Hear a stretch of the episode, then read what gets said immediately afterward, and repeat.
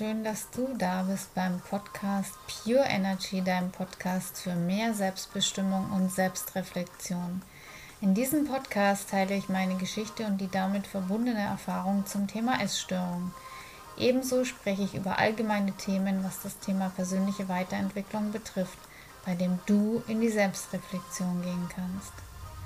Wenn dir der Podcast gefällt, freue ich mich wahnsinnig über eine positive Bewertung damit dieser noch mehr Menschen erreichen und inspirieren kann. Und nun wünsche ich dir viel Spaß bei der heutigen Episode.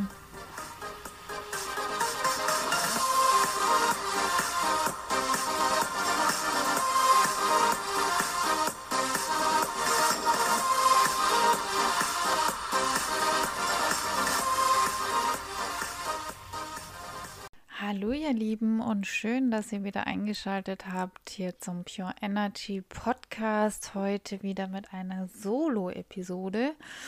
Und zwar soll es um das Thema Perfektionismus gehen.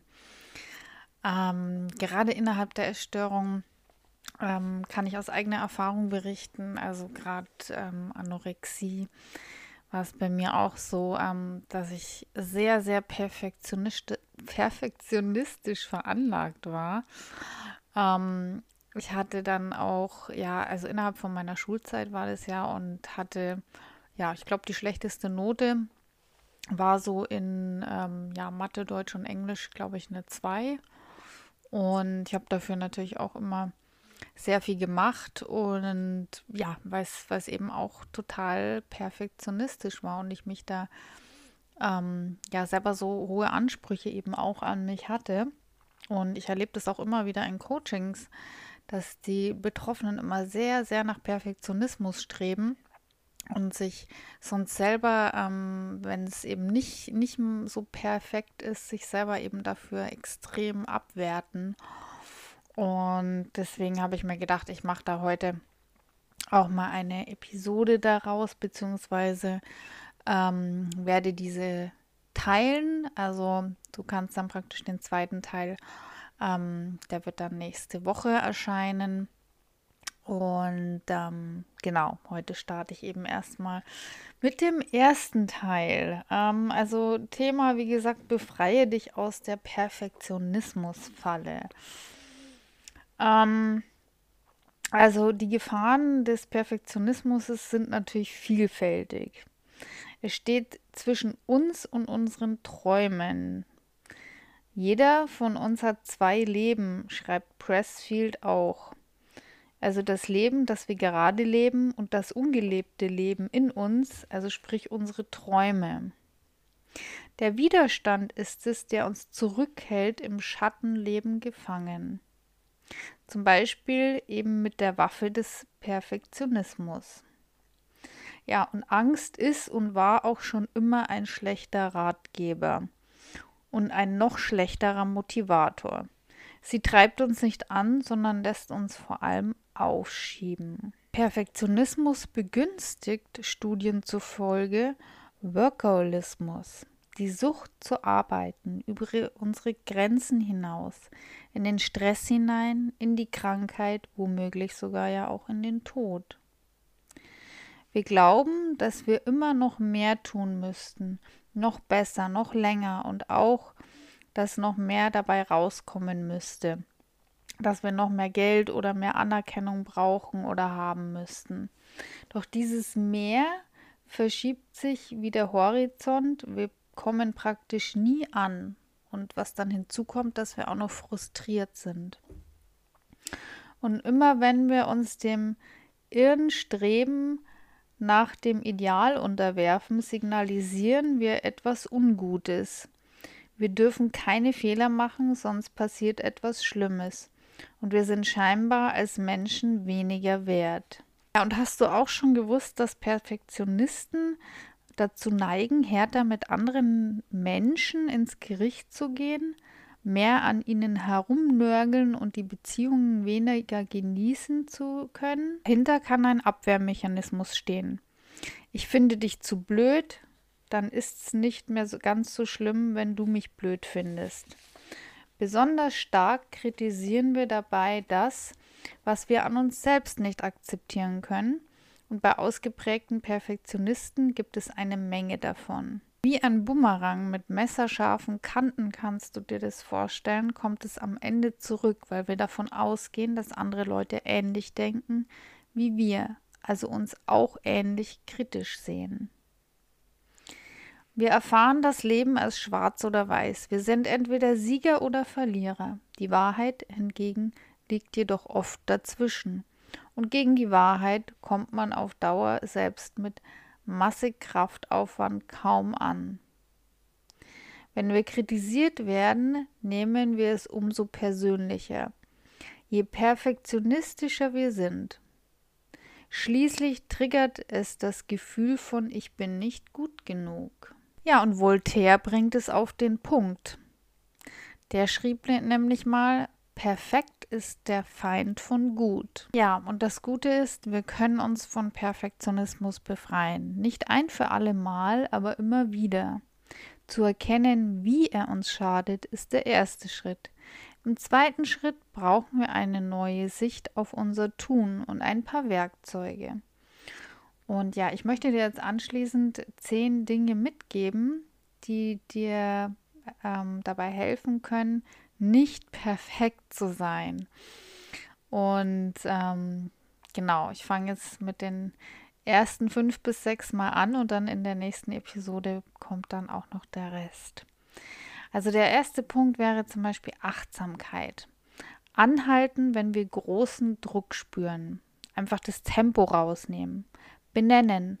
Ah, da ist Perfektionismus. Wahrnehmen, wie fühlt sich der Druck an? Wo im Körper sitzt er? Bewegt er sich? Kann ich auch eine Angst spüren? Wenn ja, Angst wovor? Das Gefühl nicht bekämpfen, sondern es zulassen, ihm Raum geben, bis es uns loslässt. Tief durchatmen. Tief durchatmen und nochmal tief durchatmen. Dann weitermachen und bewusst etwas langsamer weitermachen. Der zweite Punkt, perfekt ist gar nicht möglich. Das Pareto-Prinzip, von dem du vielleicht schon einmal gehört hast, also die 80-20-Regel. 80 Prozent des Ergebnisses gehen und auf nur 20 Prozent der Anstrengung zurück. Jede Anstrengung darüber hinaus bringt kleinere Erträge, wird also nutzloser. Für ein 100% Ergebnis würden wir unendlich lange brauchen. Filmemacher Guillermo del Toro sagte, am Ende ist Perfektionismus nur ein Konzept, eine Unmöglichkeit, die uns quält. Und der dritte Punkt besagt, ähm, es geht nicht um perfekt. Es geht, ist etwas zu erledigen, vielleicht sogar mit Freude dabei. Worum es geht, ist ein gutes Leben. Marketing-Ikone Seth Gordon dazu, woher weißt du, dass es fertig ist? Natürlich ist es nicht fertig. Es ist nie fertig. Das ist die falsche Frage. Die Frage ist, wann ist es gut genug?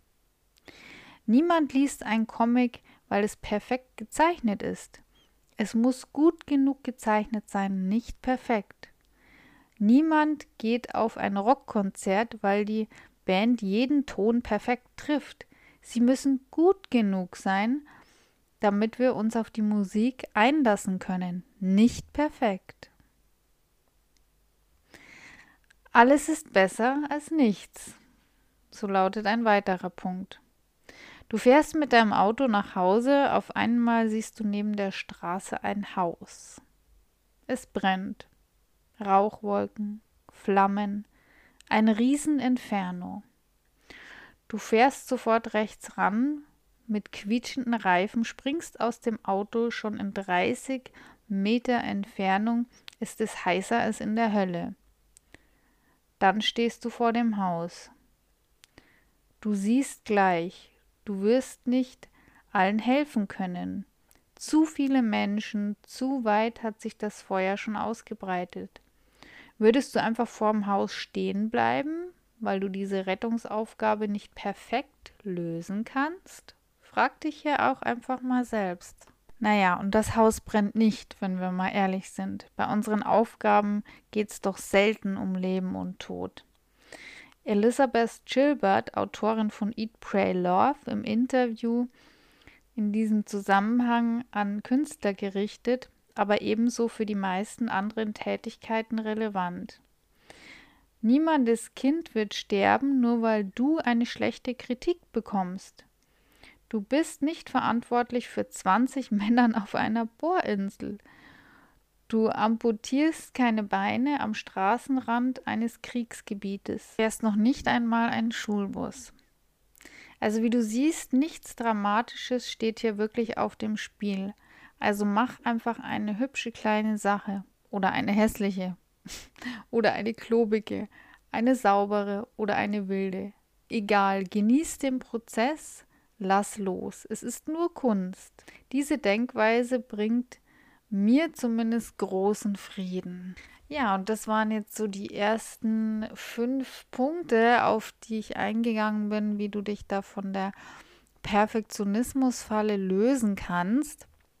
Und wenn dich das angesprochen hat und dir diese Punkte auch schon mal ein Stück weitergeholfen haben, dann bleib da auf jeden Fall dran, denn in der nächsten Episode werde ich die weiteren ähm, Punkte besprechen. Und ja, genau, also wenn du den Podcast abonnierst, dann wirst du natürlich immer auf dem Laufenden gehalten, wenn du eine neue Episode an den Start gehst, die du dann auch gleich hören kannst. Und ansonsten freue ich mich wahnsinnig, wenn wir uns auf Social Media connecten. Du findest die Daten in den Show Notes verlinkt und lade dich auch natürlich recht herzlich in meine Facebook-Gruppe Pure Energy ein, sowie auch den Telegram-Kanal. Und ja, wenn dir die Episode gefallen hat, dann freue ich mich natürlich auch auf eine Bewertung. Und wenn du diesen Podcast teilst mit Freunden, Kollegen, Menschen in deinem Umfeld, deiner Familie. Und ja, wünsche dir jetzt auf jeden Fall einen schönen Tag, Abend, wann und wo auch immer du diese Episode anhörst und verabschiede mich. Namaste, deine Tiziana.